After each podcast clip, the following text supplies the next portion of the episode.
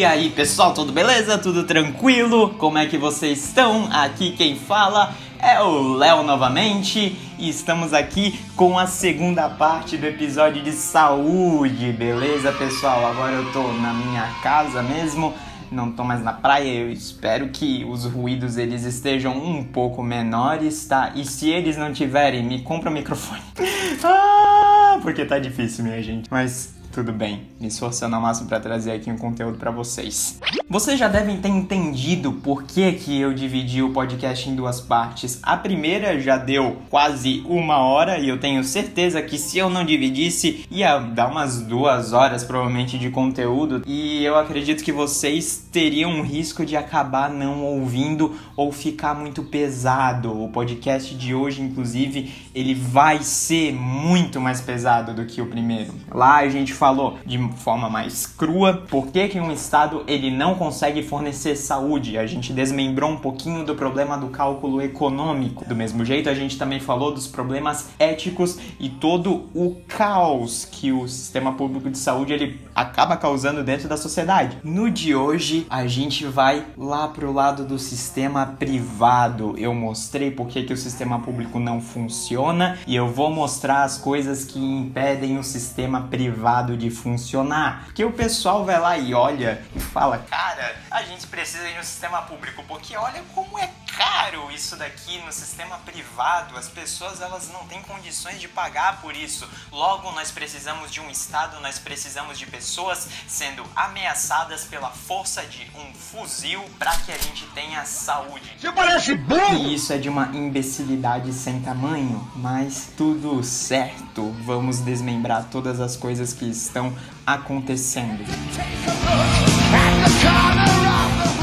Vamos citar alguns pontos que acontecem no sistema privado para que eles simplesmente não funcionem. A gente vai falar aqui sobre o sistema dos Estados Unidos, a gente vai falar sobre o sistema brasileiro e a gente vai dar uma pincelada sobre as coisas maravilhosas que o Estado fez e faz na pandemia, que faz com que ela se torne muito pior do que ela seria em um modelo anárquico de mercado, ou pelo menos mais livre. Separo aqui também essa introdução para dar um alô para Loja Liberdade, o nosso patrocinador incrível e maravilhoso. Eu vou deixar o site deles aqui na descrição, vou deixar o Insta deles tudo certinho também. Eles são muito bons, eles acabaram de lançar uma coleção maravilhosa. Lá tem camisetas com estampas de 15 pensadores que defendem a liberdade. Lá temos conservadores, lá nós temos liberais, lá nós temos libertários. Uma baita opção para você sair causando por aí nesse início de ano, não é mesmo, meu amigo? Então vai lá, dá essa força lá para eles e também isso dá uma força aqui pro podcast também. É, tá bom.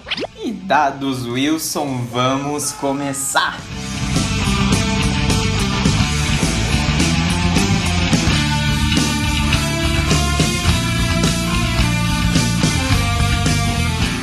Coisa que eu acho interessante de comentar aqui é que em um sistema privado as coisas elas são tratadas como elas deveriam ser tratadas, um produto. E nem eu falei já no primeiro podcast, se você acaba se irritando com isso, vai lá e ouve novamente. Sinto muito, mas a saúde não é um direito, a saúde é um produto e tratar ela como um direito é o que faz ela ser incrivelmente caótica dentro dos sistemas públicos. A questão é que quando ela vai lá e é tratada como um produto, o Estado de uma forma a ser populista e formar uma população de alienados, o que, que ele tenta fazer?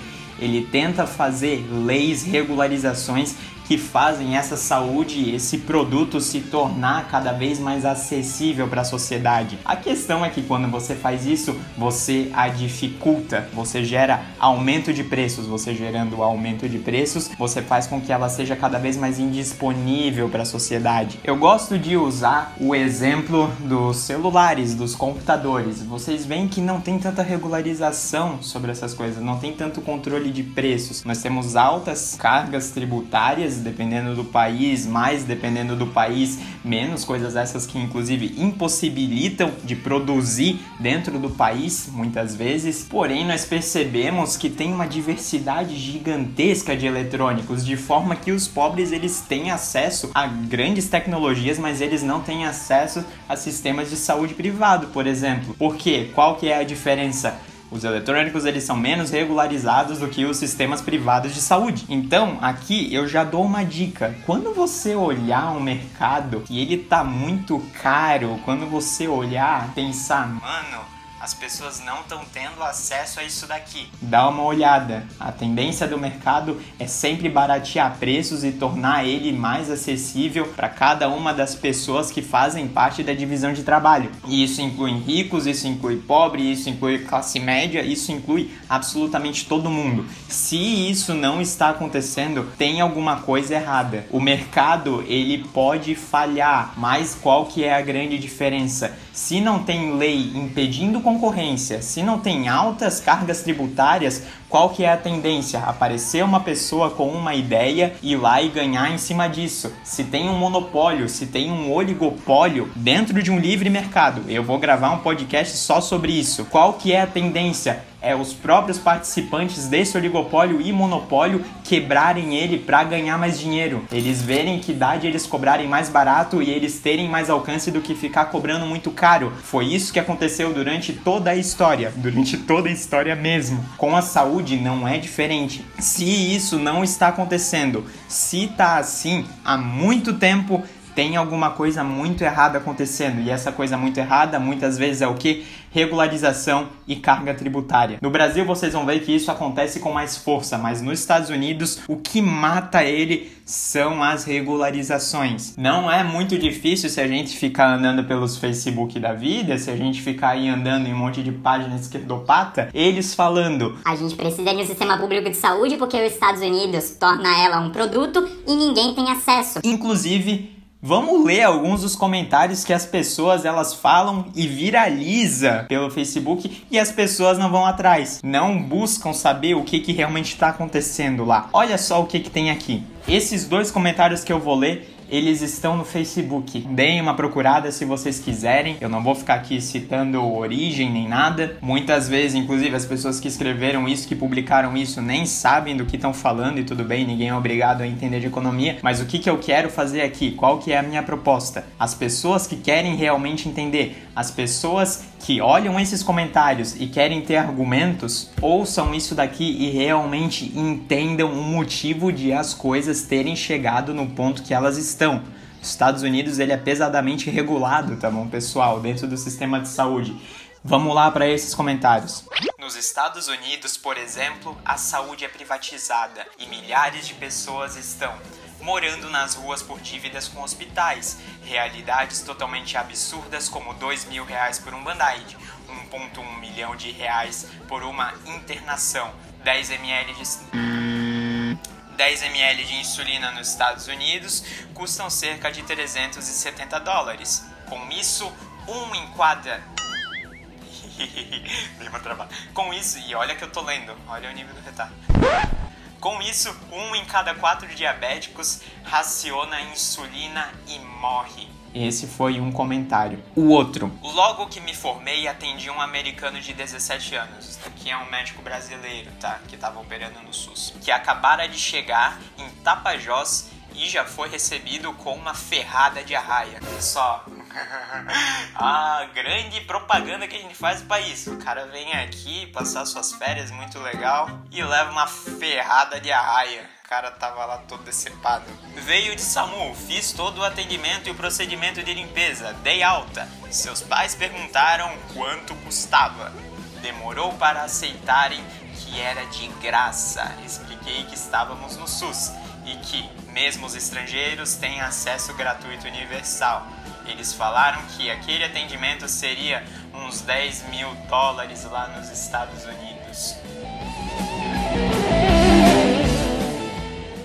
Essas duas publicações, elas viralizaram e elas tentaram falar: a gente precisa de um sistema público, porque o sistema privado só quer lucro e todo mundo se fode por causa disso. E ela parte do pressuposto que o sistema de saúde dos Estados Unidos é um livre mercado de saúde, o que é uma grandíssima mentira. Os Estados Unidos ele é colocado como um pináculo do capitalismo e fala que tudo lá é oferta e demanda, sendo que isso é uma mentira. As regularizações nos Estados Unidos estão inclusive freando vários outros setores da economia. E do mesmo jeito, é inclusive muito contraditório você falar que Estados Unidos ele não dá saúde para a população, sabe por quê? A gente tem, por exemplo, um Medicare lá. Medicare ele já existe há muito, muito, muito tempo. Já tem uns 50 anos isso daí, inclusive. E o que que ele é? Ele é como se fosse um INSS de saúde. É descontado da folha de pagamento e pessoas a partir de 65 anos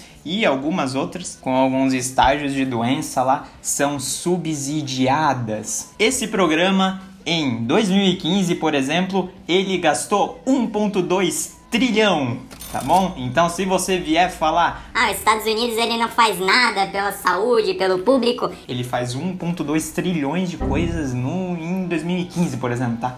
1.2 trilhão, inclusive, desculpa, às vezes eu me embabaco com isso. Tem umas regras gramaticais que, pô, destrói tudo mas tudo bem. Do mesmo jeito, a gente também tem um Medicaid, que é um seguro de saúde para a população pobre, que inclusive não é lá essas coisas, porque como eu já disse mil uma vez, o governo ele não é racional em oferecer serviços e esse sistema ele é muito ruim. É muito difícil de a gente ter médicos que eles atendem pelo Medicaid porque ele paga muito pouco para esses médicos, tá? Então, os pobres eles têm saúde lá, inclusive, mas não é lá muito boa, mas tem um seguro para as pessoas pobres. Tem o Medicare, tem o Medicaid, que já são subsídios, daí vem o pessoal totalmente desinformado e fala que também o governo não faz porra nenhuma lá sobre a saúde nos Estados Unidos. Essa pessoa ela tem que não ter estudado absolutamente nada sobre. Não bastasse isso, que no básico do básico é uma ingerência por si só, como eu já expliquei muitas e muitas vezes, o governo ele não consegue, pelo fato de ele ser compulsório, fornecer um serviço bom. Ele aqui já tirou, por exemplo, 1,2 trilhão da população para subsidiar todo esse tipo de coisa. No caso do Medicare em 2015, ele ainda vai lá e regula o setor privado de uma forma incrivelmente pesada. E essa forma incrivelmente pesada, ela acaba gerando inclusive vários e vários fenômenos, um deles muito bonitinho, que é a espiral da morte. Olha só, que nome maravilhoso, para vocês verem como é um sistema muito livre que a gente tem lá nos Estados Unidos ele gera uma coisa que a gente chama de espiral da morte. Olha que coisa horrível. A gente podia colocar isso em um filme de terror. Mas de qualquer forma.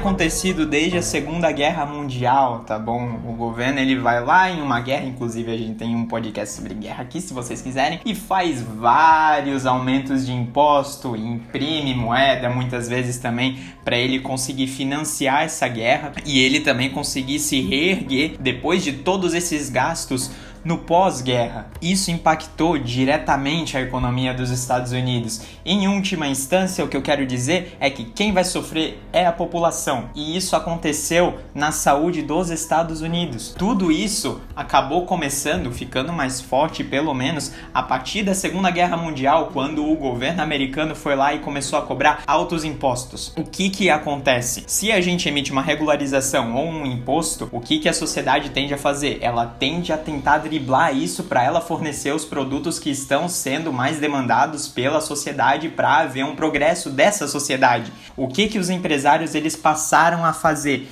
Eles passaram a fornecer serviços de saúde. No serviço de saúde eles não recebiam as taxas, tá? Eles não davam salários, eles davam serviços de saúde que não tinham as taxas que o governo estava obrigando. Daí os empregados eles não recebiam salário, porque senão ia ser descontado da folha de pagamento pagamento. Eles ficavam, tá, ok, mas eu recebo aqui um serviço de saúde, muito legal. Isso daqui vai ser muito importante para uma coisa que eu vou falar lá na frente. Guardem essa ideia de que os empregadores eles passaram a fornecer os serviços de saúde para que eles não fossem taxados. Mas vamos seguir em frente. Eu vou levar vocês para essa espiral da morte. What? Esse lugar maravilhoso. What the fuck? Que tá acontecendo lá. Os empregadores, eles fornecendo os serviços de saúde, o que que acaba acontecendo? Imagina que você é um empresário e por algum motivo você teve que demitir um funcionário que tinha um serviço de saúde. Quando ele acaba saindo desse emprego, ele perde esse serviço de saúde. Então ele vai ter que ir para um outro emprego. E esse outro emprego, ele fornece um outro serviço de saúde. Quando ele vai para o outro serviço de saúde, ele tá com alguma doença, alguma doença grave, por exemplo. O que que pode acabar acontecendo? Esse empregado ele pode acabar não sendo contratado, ele pode acabar não pegando um emprego, por quê? Por causa do serviço de saúde, porque ele tem agora uma lesão pré-existente. Lembrem-se, isso daqui começou a acontecer porque tinha o um governo cobrando altos impostos e obrigando, portanto, os empresários a fornecerem serviços de saúde ao invés de dinheiro na folha de pagamento. Isso daqui já foi uma primeira consequência. Você diminuiu a capacidade de haverem,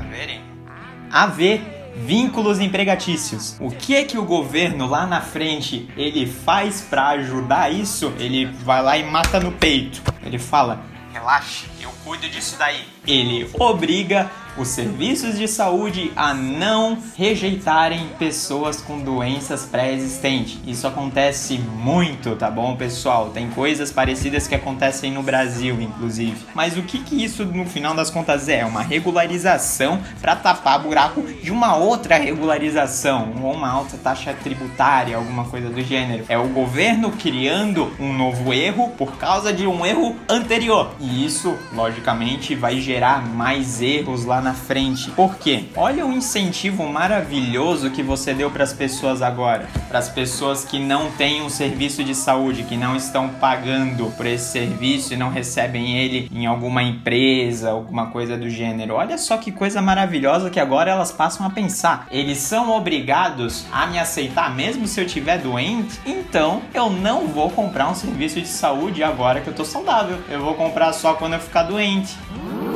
Olha só, que pensamento bonito que você gerou dentro da sociedade.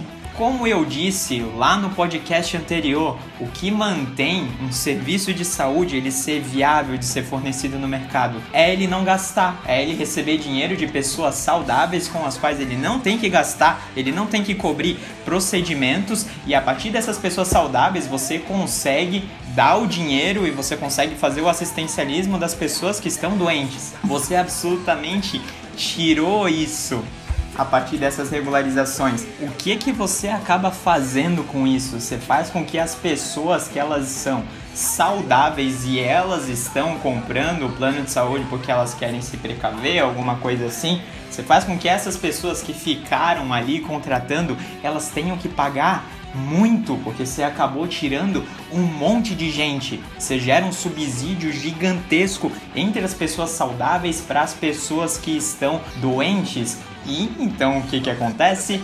As pessoas saudáveis elas começam a sair cada vez mais dos planos de saúde.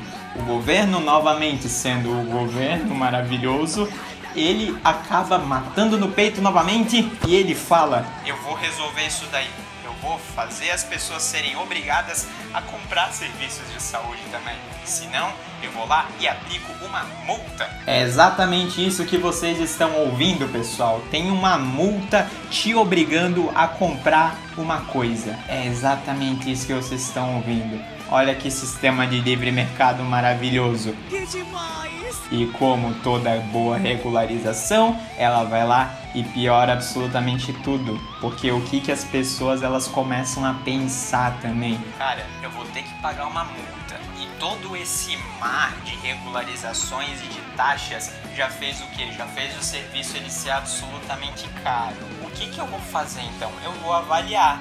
Eu vou ver o que que é melhor eu pagar a multa, eu uma pessoa saudável, ou eu sair do plano de saúde que eu sou obrigado a comprar.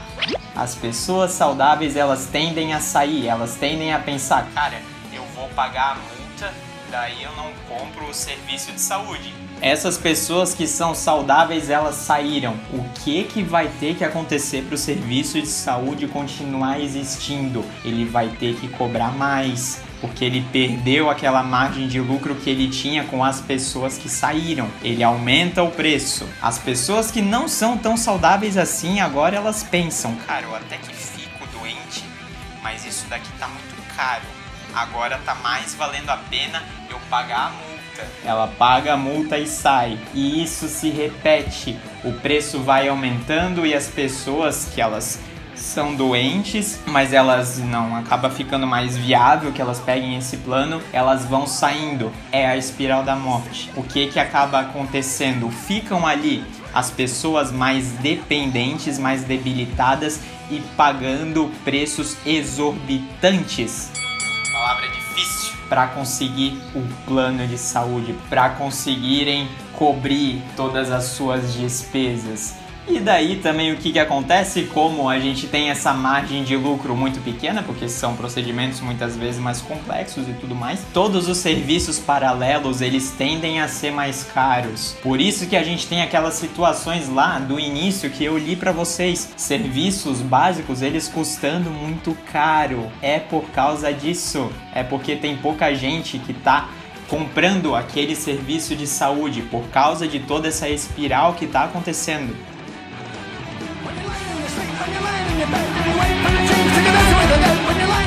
E tudo isso parte de quê? Parte de regularizações, parte do governo sendo o governo falando as pessoas têm que ter saúde e ocasionando tudo isso. Olha só que coisa maravilhosa, olha só que livre mercado maravilhoso. E eu não tô nem falando de outras leis aqui. Eu tô explicando só a espiral da morte para vocês, mas tem outras coisas que fazem com que os preços de saúde eles sejam cada vez maiores. Regularizações elas institucionalizam oligopólios monopólios regionais cada vez mais fortes. Existem leis impedindo concorrência nos Estados Unidos, tá bom, pessoal? Exemplos de leis, cara, para vocês terem uma ideia, para você fazer uma expansão do seu serviço de saúde nos Estados Unidos, você tem que passar por um conselho em que estão as outras empresas. Para ver se é viável ou não. Que coisa inteligente, né? Imagina um setor aqui de motores que ele tem que pedir permissão para outra empresa de motores, que é concorrente dele. Olha só que coisa inteligente. Olha só que regularização inteligente. Isso daqui é um monopólio escancarado. Mas as pessoas quando vão fazer os seus posts no Facebook, elas sabem disso? Não, elas não sabem. E isso impacta não somente o serviço de saúde, tá bom, pessoal? Lembra que eu falei sobre aquela lei que seria interessante vocês lembrarem? Lembra que eu falei sobre aquela CNT?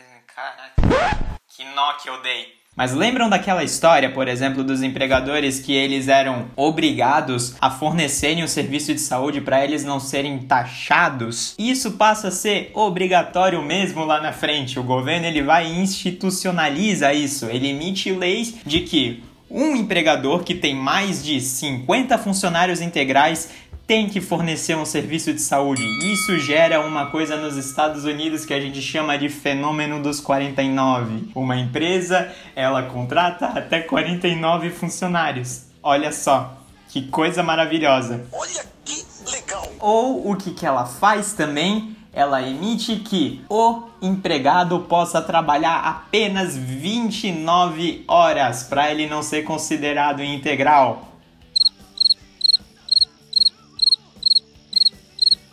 Outra forma que os empregadores eles também acabam fazendo para que eles consigam produzir os seus produtos em larga escala com essa regularização é aumentar empregos contratuais sem vínculos longínquos, ou seja, uma regularização que está fazendo com que o empregado tenha menos estabilidade dentro dos seus empregos. Olha só que coisa maravilhosa. Daí vem gente e fala que dentro de um livre mercado o um empregado ele fica desprotegido. Olha só como essa regularização ela torna o empregado ele muito mais abraçado pela iniciativa privada. Olha só que coisa deliciosa. Ela é demais. Qual que foi o grande resultado dessa ajuda que o governo americano deu aos trabalhadores para lhes fornecer saúde? É que desde o período em que essa lei foi criada até 2016, os empregos que eles não são integrais e os empregos que não têm vínculos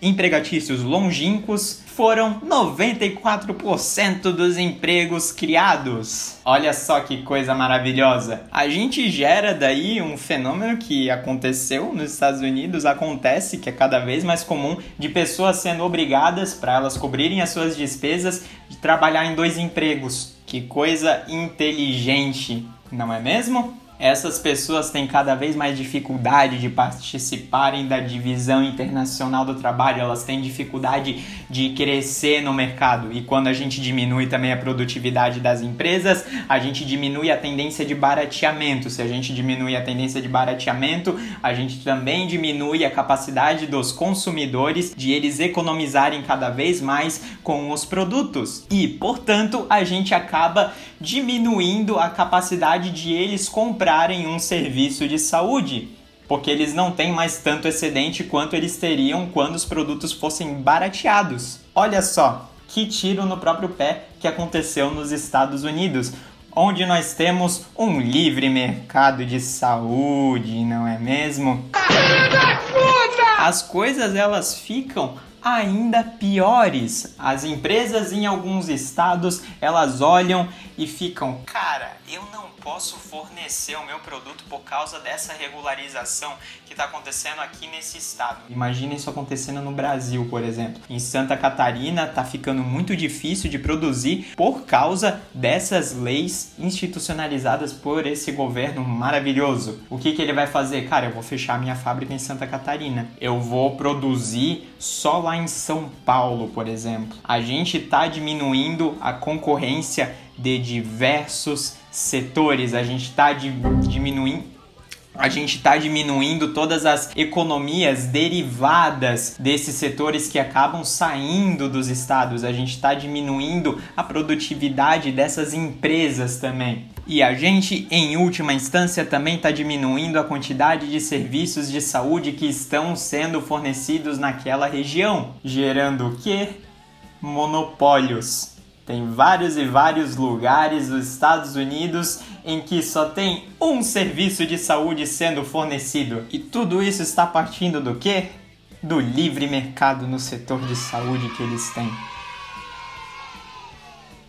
Se você ouviu isso daqui até agora e achava que os Estados Unidos ele era incrivelmente capitalista e tudo mais, eu acho que eu dei uma virada na tua cabeça, hein? Que isso daí não é livre mercado coisa nenhuma, tá? Isso daí é um governo emitindo regularizações compulsórias e os empresários na tentativa de driblar essas regularizações acabam prejudicando em última instância a população. Por causa de quê? Por causa das regularizações governamentais. Grande livre mercado que a gente tem nos Estados Unidos. Grande livre mercado mesmo.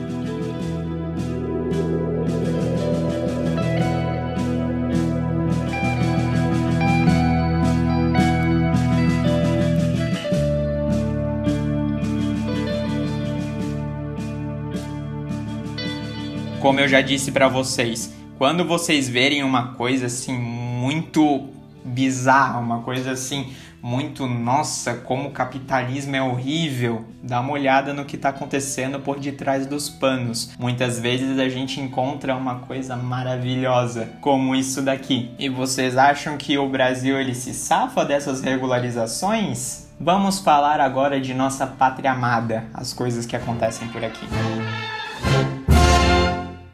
Eu vou falar aqui de algumas das regularizações que a nossa queridíssima ANS coloca sobre os planos de saúde, mas antes eu já trago para vocês um dado maravilhoso. A ANS começou a firmar essas regularizações no ano de 2000. No ano de 2000 nós tínhamos quantas empresas fornecendo saúde? 3.077. Dez anos depois, quantas empresas sobraram?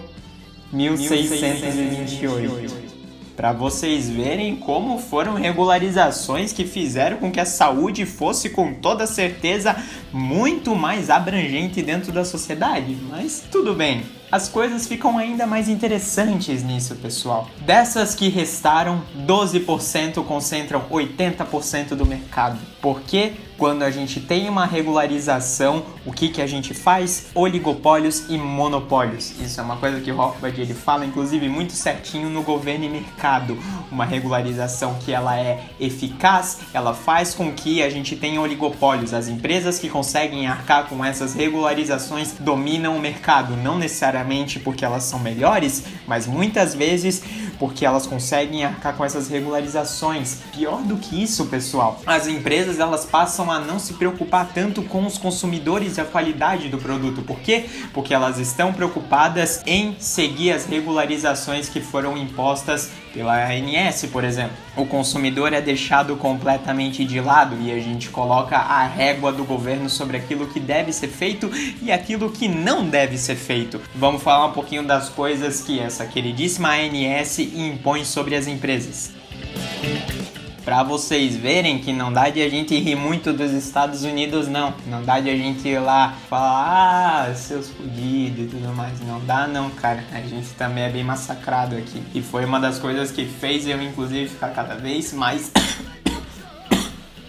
tuberculose é provavelmente a doença infecto-contagiosa. Foi mal, pessoal.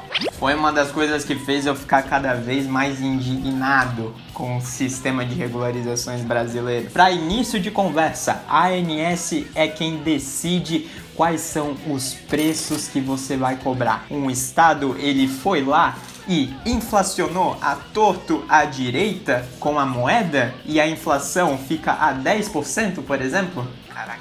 Jogando uns números aqui aleatórios só para você entender. E a ANS permite que você faça um reajuste de só 7% ou não permite que você faça reajuste dos seus preços? É exatamente mais ou menos isso que acontece, tá bom, pessoal? Para ser mais exato, inclusive esse ano não lhes foi permitido fazer reajuste e o ano passado o reajuste que lhes foi permitido era abaixo da inflação. Olha só que coisa inteligente, olha só que coisa bonita. Ah, mas daí os consumidores eles vão acabar sofrendo muito nesse momento de pandemia. É, algumas pessoas talvez não consigam ficar com o plano de saúde, mas a gente impede que a empresa quebre também. O que, que vocês acham melhor? Que não exista mais a empresa? É isso que vocês acham que é mais inteligente? Porque é isso que a gente acaba tendendo a acontecer. A gente tende a tirar as empresas que não conseguem arcar com os custos do mercado. E vale lembrar que essas coisas só tendem a acontecer por quê? Porque tem um estado inflacionando a moeda do jeito que ele quiser. E ele vai lá e fala para as empresas o quanto elas podem cobrar. E nessa brincadeira de reajustes, uma das primeiras consequências que acontecem. Às vezes a empresa ela não consegue lucrar fazendo a venda de uma unidade. Muitas vezes ela tem que fazer uma venda em escala, a partir de onde um um, uma quantidade X de produtos passa a ser lucrativo em relação ao custo que tem na produção. Então, aplicando esse raciocínio ao que acontece nos planos de saúde e os reajustes que lhes são permitidos, a venda unitária de planos acabou caindo, acaba não sendo viável para que as empresas consigam vender planos individuais. 80% dos planos contratados atualmente são planos coletivos, empresariais. Daí você vai lá uma pessoa e fica, cara, tá muito caro para eu comprar esse plano aqui individual, ou mesmo são poucas as empresas que fornecem um plano individual. Pois é, os desempregados eles acabam tomando no cu quando a gente tem esse tipo de situação. Por causa do quê? Por causa de problemas de reajuste, problemas de reinvestimento que acabam acontecendo entre os planos coletivos em relação a você poder vender planos individuais. Você acaba diminuindo a margem de lucro que você tem em outros lugares e você não pode vender planos individuais. Olha só, Que coisa maravilhosa. E isso não acontece só referente a reajustes, tá bom, pessoal? É onde a gente pode colocar o nosso preço. O Estado fala que você tem que cobrar o mesmo preço referente a faixas etárias. Por exemplo, você tem que cobrar o mesmo preço de 0 a 18 anos, porque a pessoa que ela tem 17 anos, ela tem a mesma necessidade sobre procedimentos que uma pessoa de dois anos. Olha só que coisa inteligente. O que a gente faz aqui? Obrigatoriamente, as idades que usam mais o plano de saúde estão sendo subsidiadas pelas idades que usam menos o plano de saúde. Por quê? Porque o Estado assim o fez. E ele piora isso, ele não controla só quais são as faixas etárias, ele fala onde que a gente pode ele fala também como que pode ser distribuído o valor de reajuste entre essas faixas etárias. O que, que eu quero dizer com isso? O preço não pode variar tantos por cento da faixa etária X em relação à faixa etária Y. O que, que em última instância eu acabo fazendo? Eu faço com que eu não possa, por exemplo, diminuir a primeira faixa etária porque senão ela vai ficar muito discrepante em relação à última. Isso acontece entre todas as faixas. A gente tem um percentual. Percent... Ah! A gente tem um percentual de. Al... Puta que pariu. A gente tem um percentual de aumento em relação a quanto que a gente pode cobrar e o quanto a gente pode variar. Isso faz com que tudo fique incrivelmente engessado e a gente não possa mudar nada disso. As empresas que conseguem arcar com isso são as empresas que ficam. Monopólio, oligopólio. E isso é só uma regularização, tá bom? Só uma regularização o que, que ela está impedindo de fazer. Por exemplo, tá tudo totalmente indexado praticamente a primeira faixa etária. Se a gente está impedindo que ela aconteça, se a gente está impedindo que ela diminua, a gente está diminuindo a abrangência do plano de saúde. Se a gente está diminuindo a abrangência, a gente está diminuindo ali o número de consumidores saudáveis também que estão contribuindo para o plano de saúde e, portanto, a gente está diminuindo a tendência de barateamento de preço cada vez mais, sendo que o preço para primeira instância ele já não podia ser barateado por causa dessa regularização. Olha só, que coisa mais bonita, coisa mais maravilhosa. E eu tô tirando daqui ainda o fato de a gente só poder cobrar o mesmo preço entre 0 e 18 anos. Que lei inteligente.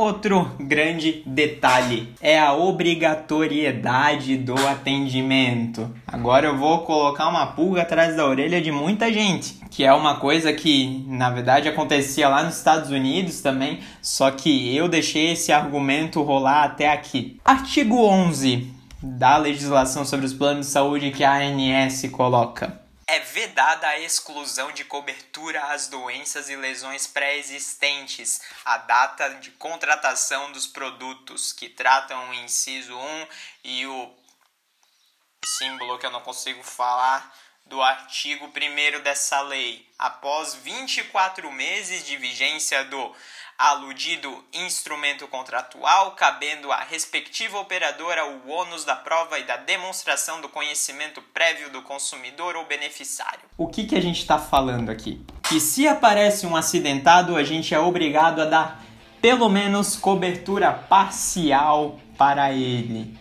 qual que é o grande problema disso e o problema que acontecia lá nos Estados Unidos também. Vocês acham que é inteligente ter um seguro de carro que você não precisa contratar, mas você pode bater o seu carro e chegar lá e falar: olha só, eu quero um seguro, cobre essa merda que eu fiz aqui.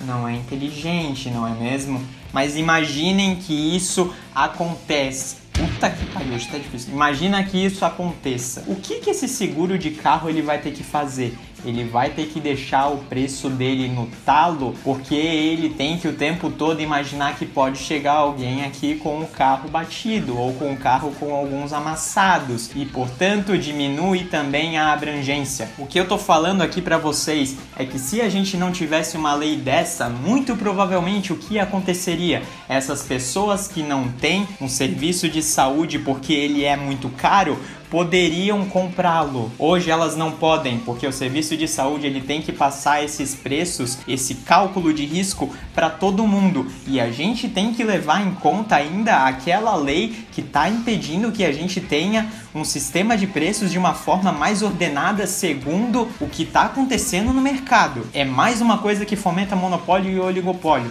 É uma coisa que, em última instância, acaba impedindo brutalmente que aconteça o surgimento de novas empresas, porque elas têm que continuamente pensar: eu tenho que deixar o meu preço de um jeito que ele seja viável para eu fornecer ele, ele tem que ser autossuficiente para que eu consiga abranger esse pessoal que pode chegar quebrado aqui, mas ao mesmo tempo eu não posso aumentar ele do jeito que eu quiser e eu não posso distribuir ele dentro das faixas etárias da forma que eu quiser.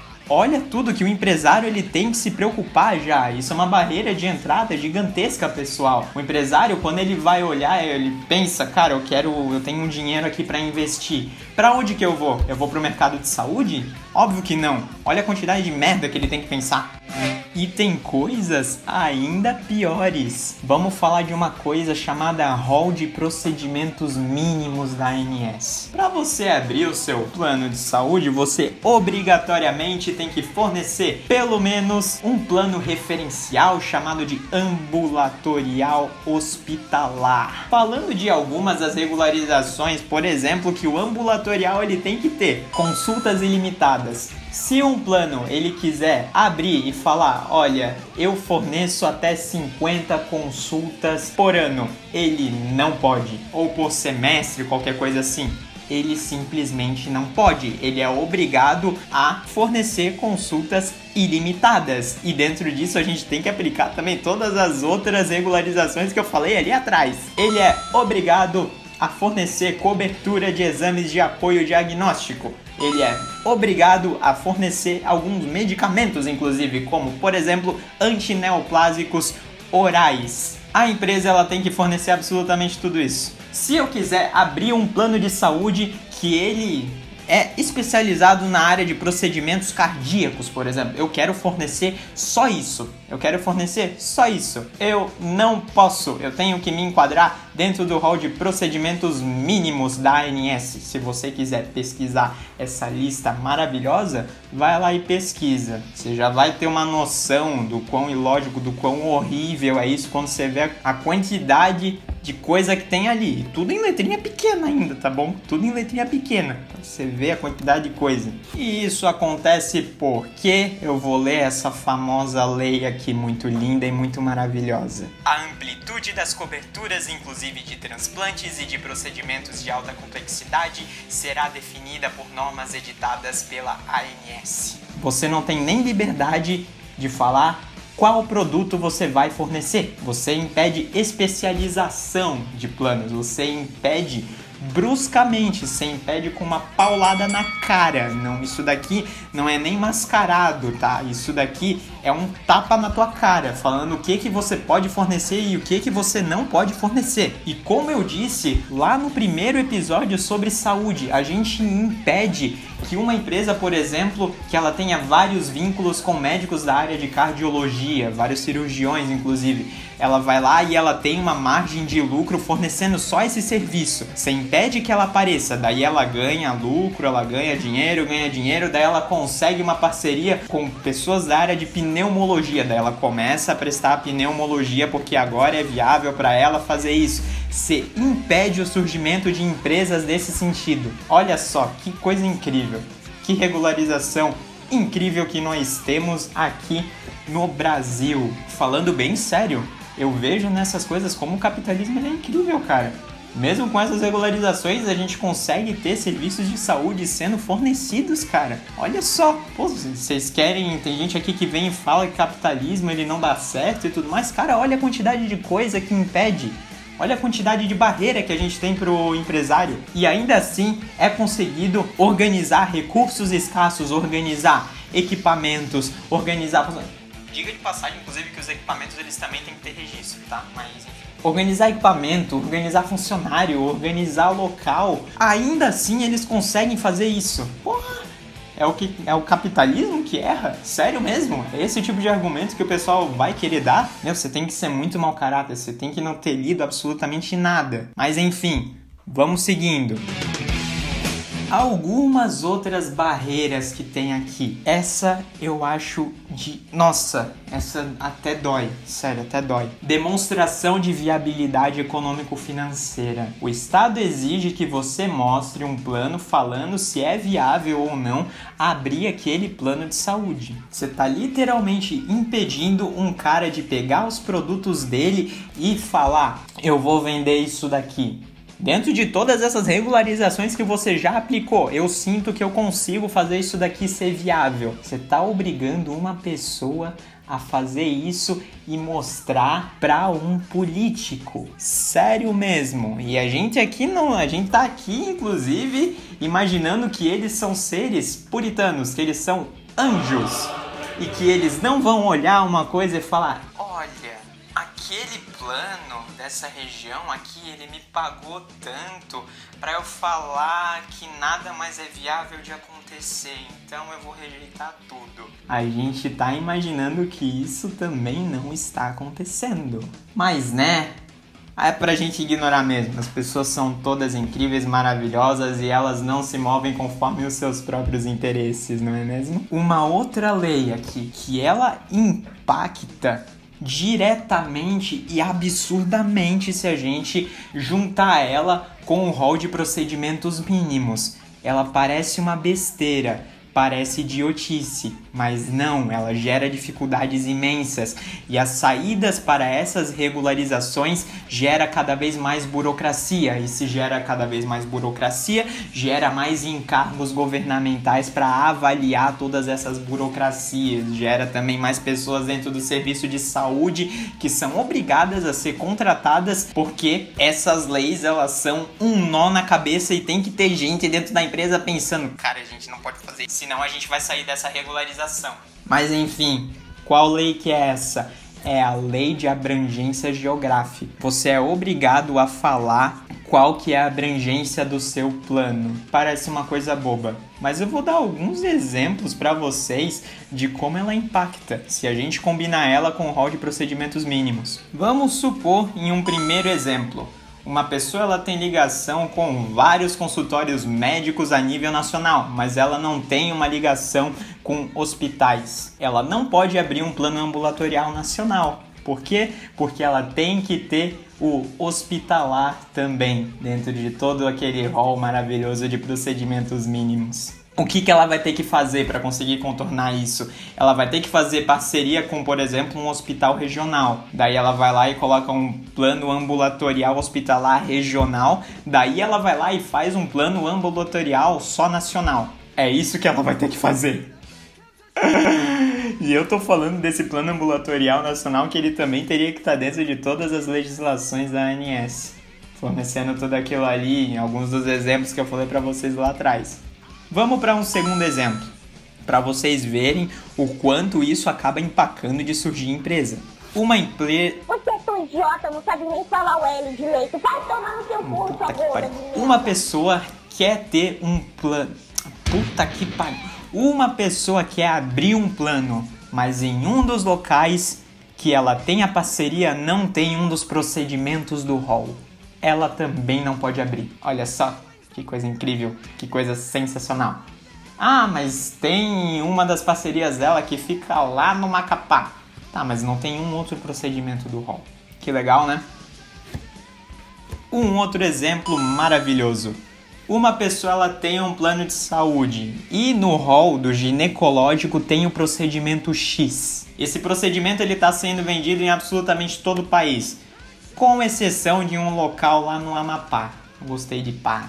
Ah, é legal. O que que acontece? O pacote ambulatorial hospitalar mais ginecológico não pode ser vendido a nível nacional. A gente tem que vender o plano ambulatorial hospitalar a nível nacional e a gente tem que fazer um plano regional de ginecológico junto em outros locais. Só que se a gente não consegue fazer essa junção, a gente está diminuindo também o barateamento por a gente estar tá comprando os dois ao mesmo tempo em vários locais do país. A gente está diminuindo a capacidade de reinvestimento também, unicamente por causa de não haver o procedimento X lá no Amapá. Legal isso daí também, né? Em última instância, a gente está tirando a autonomia das empresas em ver aquilo que é mais viável e aquilo que é menos viável e elas baratearem cada vez mais, aumentarem cada vez mais a abrangência, porque essas leis, algumas pessoas têm na cabeça que, cara, tem que regularizar mesmo, que o empresário só quer lucro, se não fizer isso, ele vai cobrar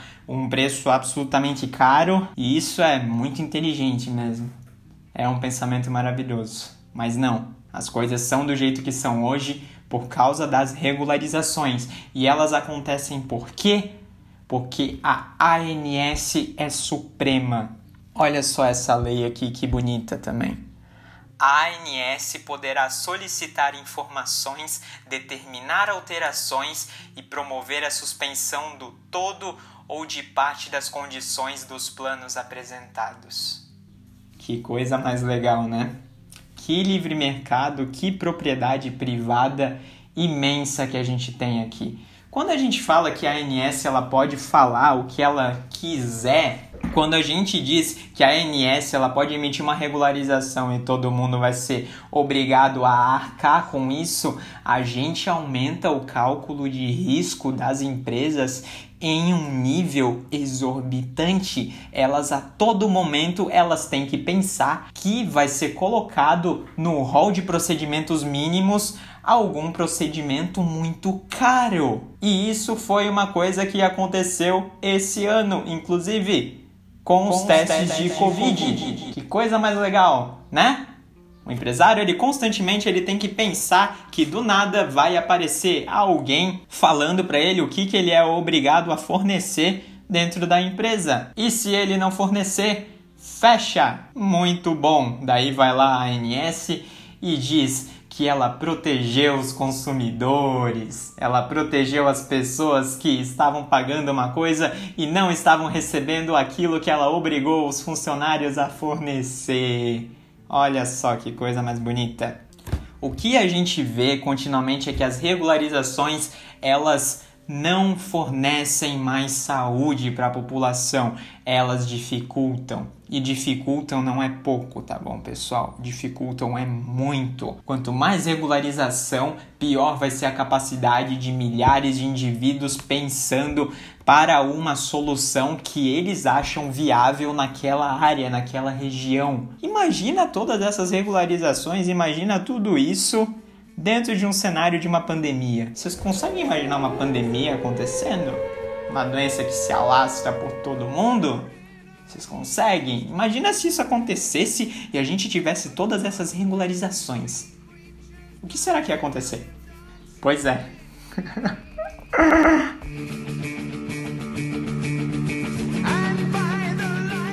De início eu já falo aqui para vocês que todas essas regularizações que a gente tem nos planos de saúde com toda certeza impactam total e completamente em como a sociedade reage à pandemia. Os planos de saúde, eles continuamente eles querem o quê? Como eu falei para vocês, qual que é a tendência em que eles têm maior ganho? É quando eles não fazem nada e recebem de pessoas saudáveis. Quanto menos gente doente para um plano de saúde, é na verdade melhor, tá bom, pessoal? Portanto, não é inclusive muito louco a gente pensar que se a gente tivesse um mercado de saúde mais livre, mais organizado, eles fariam todo o possível para que as pessoas não se contaminassem com o coronavírus. O que eu tô falando é, por exemplo, um plano de saúde, ele ligar para um restaurante ou ele falar com alguma boate, uma coisa assim, cara, eu cubro as suas despesas de tantos por cento se você realmente obrigar as pessoas desse estabelecimento a usarem máscaras para entrar. Não é muito difícil de a gente imaginar esse tipo de coisa acontecendo. Do mesmo jeito, quando a gente vê estradas esburacadas e o governo simplesmente não vai lá e faz absolutamente nada,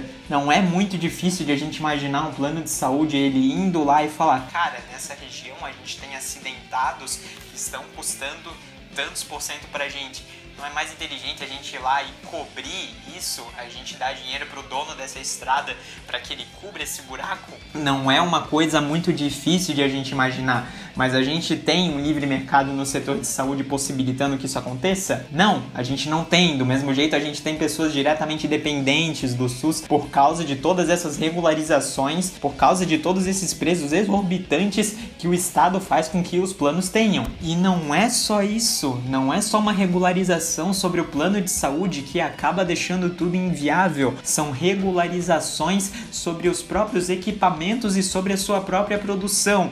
Lembram que no início a gente tinha uma escassez gigantesca de álcool, por exemplo? Pois é, farmácias elas não podiam produzir álcool gel. Vocês fazem ideia do quão ridículo é isso? Elas podem produzir um monte de venenos em última instância, né? Porque medicamentos, se eles mal aplicados, eles são isso, são venenos, mas elas não podiam produzir álcool gel. What the fuck? Sério mesmo? Da mesma forma, a gente tem regularizações sobre os equipamentos respiratórios mesmo, os ventiladores que o pessoal fica pedindo, fica falando, cara, a gente precisa de ventilador e tudo mais. Cara, primeiro, que não é um governo que ele vai lá e produz a partir de uma linha de produção. Quem vai lá e faz isso é iniciativa privada. Quem vai lá e salva, no final das contas, sempre é iniciativa privada. E ela é impedida de fazer isso também, porque a gente tem regularizações incríveis sobre os próprios respiradores, ao ponto que eu tenho conhecidos que já vieram aqui em casa e falaram isso, inclusive,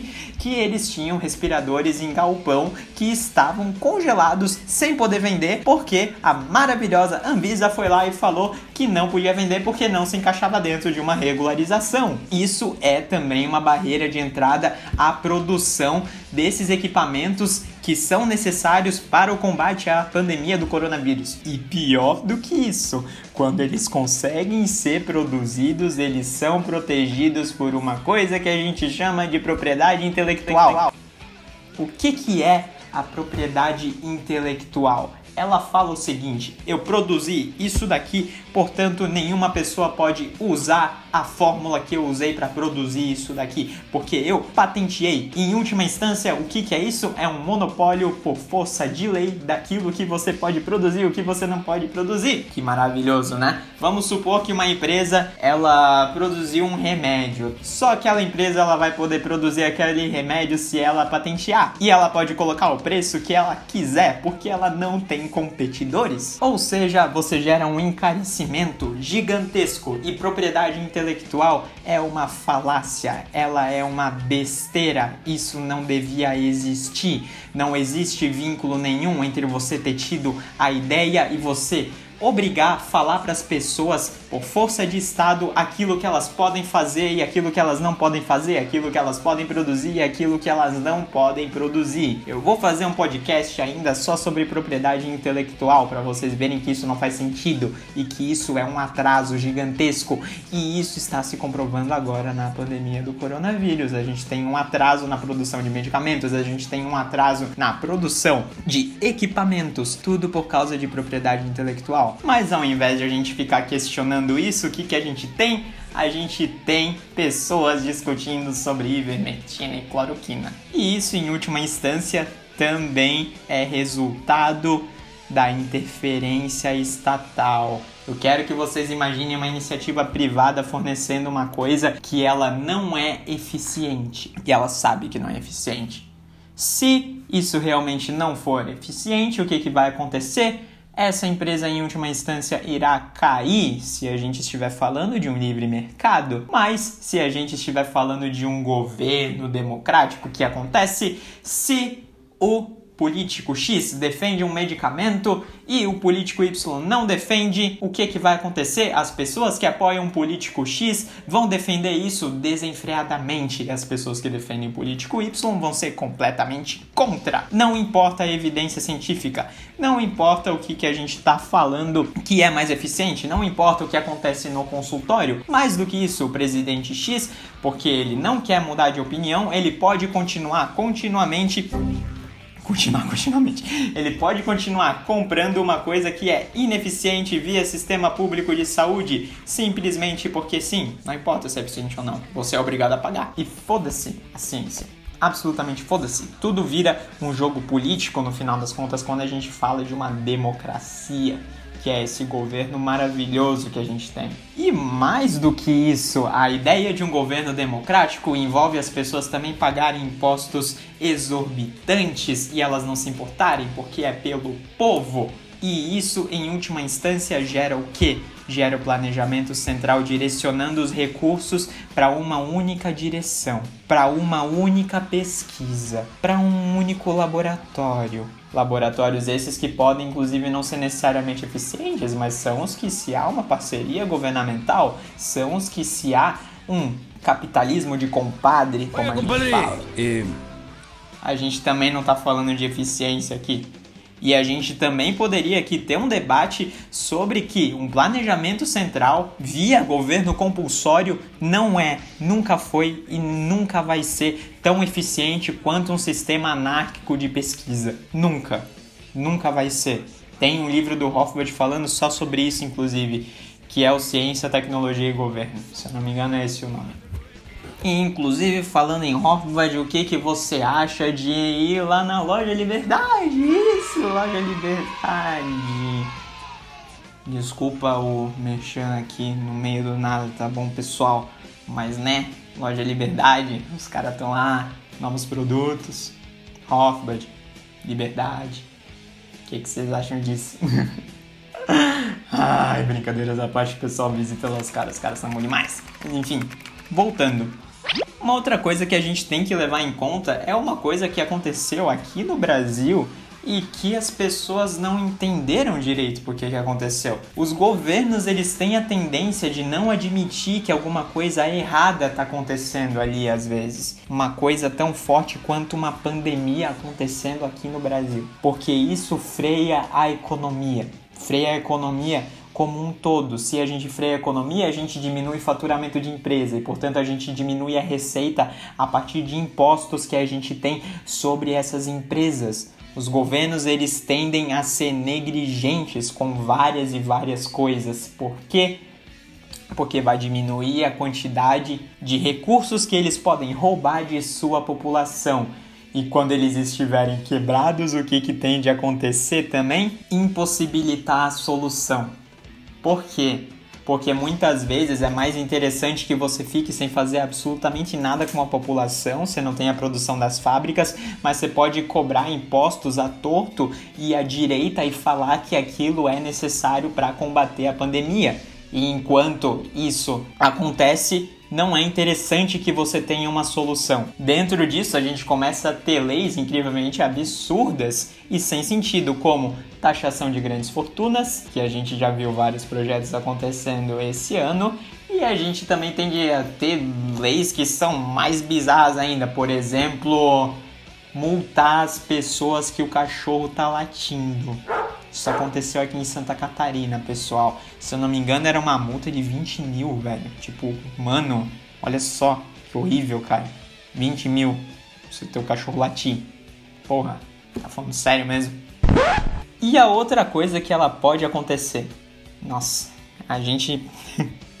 Isso daqui vai, vai dar meio que um nó em vocês também. A outra possibilidade é aceitar a pior solução de todas. Ou ele vai impossibilitar a solução muitas vezes, ou aceitar a pior solução de todas. Eu tô falando dos precedentes que a gente está gerando para um governo compulsório. Alguns eles podem ir lá e realmente se empenharem em resolver tudo da maneira certinha, sim, mas a gente não pode imaginar que um governo compulsório ele vai ser sempre ético, ele vai ser sempre justo. Quanto maior é o Estado, maior é a tendência dele simplesmente não ser. Mas por que, que ele pode aceitar a pior solução de todas? Porque tá tudo quebrado ao ponto que não adianta nem ele cobrar impostos. Tá tudo inflacionado ao ponto que é muito pior se ele imprimir dinheiro, se ele roubar dinheiro, é muito pior. Então o que, que ele pode acabar fazendo? Aceitar a pior solução possível, aceitar a pior vacina possível, aceitar o pior medicamento possível e falar que ele está fazendo isso pelo bem da sociedade, pelo bem da população. Isso daí acontece bastante também. Mas né? Isso ninguém fala.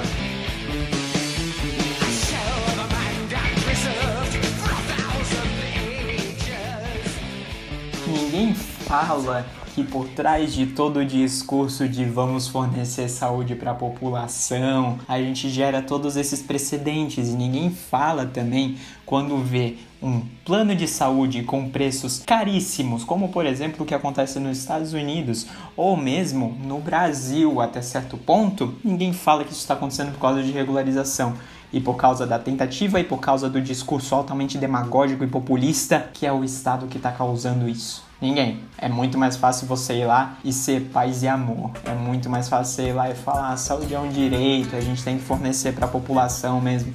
Mas o que a gente vê, na verdade, é que o Estado vem como salvador dos problemas que ele mesmo está causando dentro da sociedade. Muito bom. Muito bom mesmo. Obrigado ANS por você fazer isso com o nosso maravilhoso mercado de saúde. E no mais seria isso, meu pessoal. Me desculpa se eu acabei me exaltando. Na verdade, não me desculpo não, cara. Esse tema eu sinto às vezes que precisa exaltar e você precisa dar uma puteada mesmo para as pessoas verem, para as pessoas entenderem que, cara, isso daqui é uma coisa horrível, isso daqui é uma coisa que destrói, sério, destrói a população. Tipo, destrói mesmo. O pessoal fala que saúde não deve ser tratada como um produto, deve ser todo mundo poder comprar e tudo mais. A gente não fala que todo mundo vai poder comprar saúde.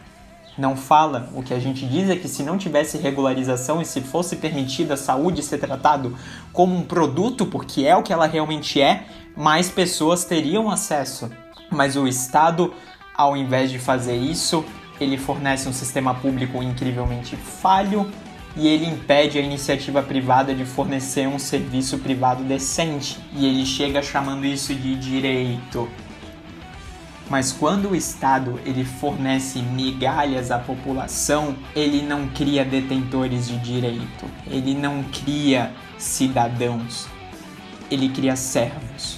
E eu digo para vocês, muitas das vezes é de propósito. Eu duvido muito Duvido muito que não tenha gente lá que saiba que isso tudo acontece. Mas, né? Políticos falando que estão errados, políticos falando que eles têm que se colocar o pé no freio mesmo e tirar algumas regularizações. Por que, que isso aconteceria, né? Você tá sendo obrigado a pagar os caras. Mas enfim, se cuidem fiquem bem, espalhem essa mensagem aí para todo mundo, se possível. Vão lá na loja Liberdade, os caras estão ajudando a gente, estão apostando na gente.